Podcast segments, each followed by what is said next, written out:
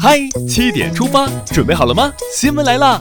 今天是二零一八年十二月二十一号，星期五，农历冬月十五。大家早安，我是主播迎波。先来看看昨夜今晨发生了哪些大事。二十日，国家主席习近平同阿尔及利亚民主人民共和国总统布特弗利卡互致贺电，庆祝两国建交六十周年。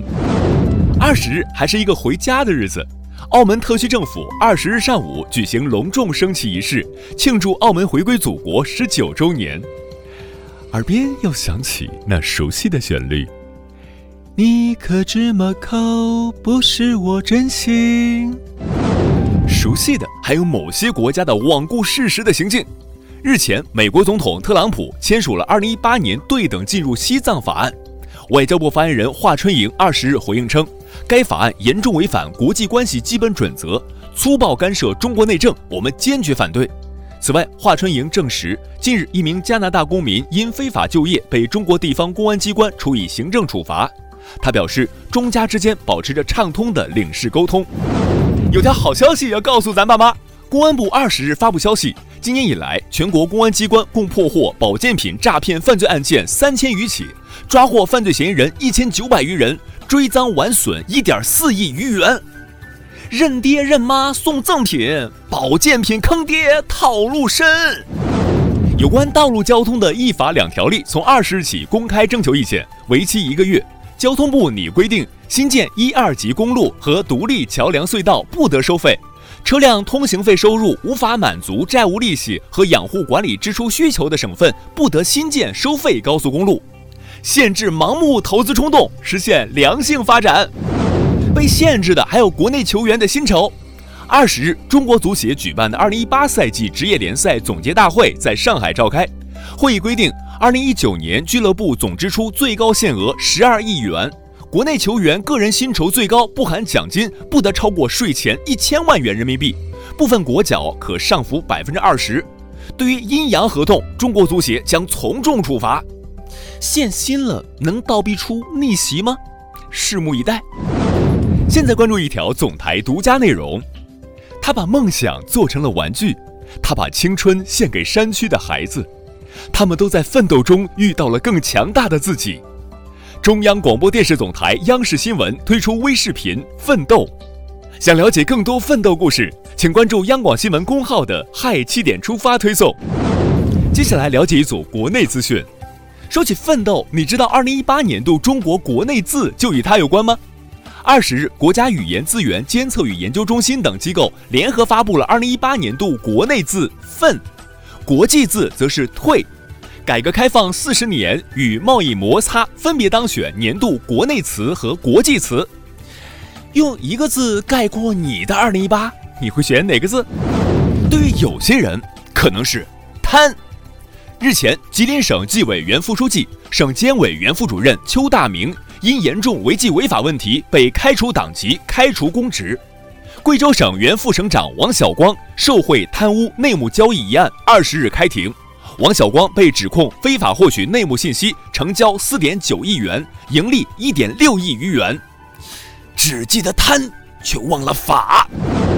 法律面前人人平等，即使你是名人，欠钱也不行。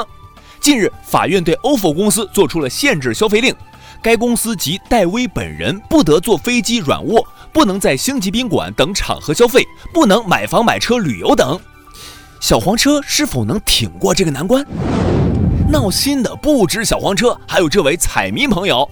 近日，云南昆明一市民花十元买了两注彩票，结果中了两千零九十五万元大奖，但该市民未去领奖，原因是彩票丢了。这是中国彩票弃奖榜单上的第二大弃奖，所以是该说运气好还是运气差呢？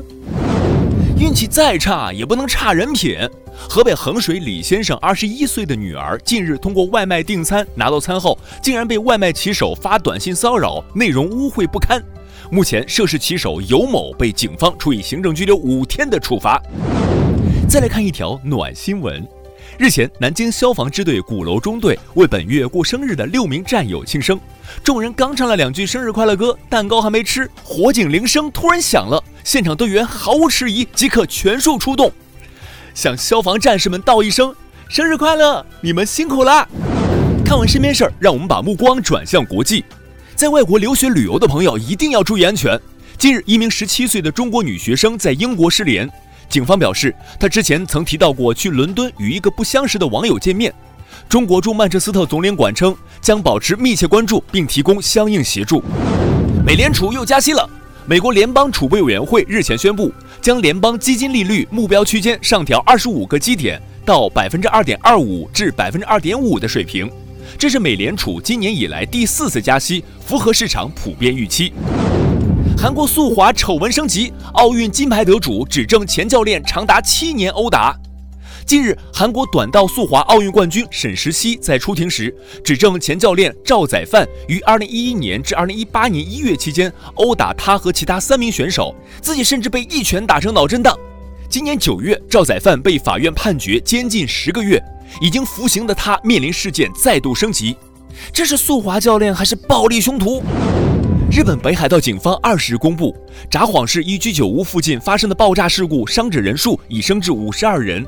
当地警方怀疑爆炸可能由人为过失引发，事故原因正在进一步调查中。接下来是今天的每日一席话：将教天下，必定其家，必正其身。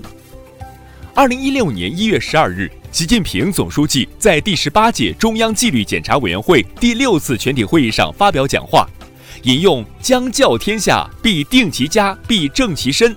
强调每一位领导干部都要把家风建设摆在重要位置，廉洁修身，廉洁齐家，在管好自己的同时，严格要求配偶、子女和身边工作人员。将教天下，必定其家，必正其身，出自赵襄的本文，意思是说，要想治理好天下，就一定要治理好家庭，修养自身品德。习近平借此指出广大党员干部注重家风建设的重要意义。最后进入今天的每日话题：小学一个班百分之九十五的孩子不认识白蜡烛，你怎么看？近日，杭州的孙老师在实验课上指着白蜡烛问三年级学生是否认识，结果全班百分之九十五的同学不知道，甚至有同学说是塑料条。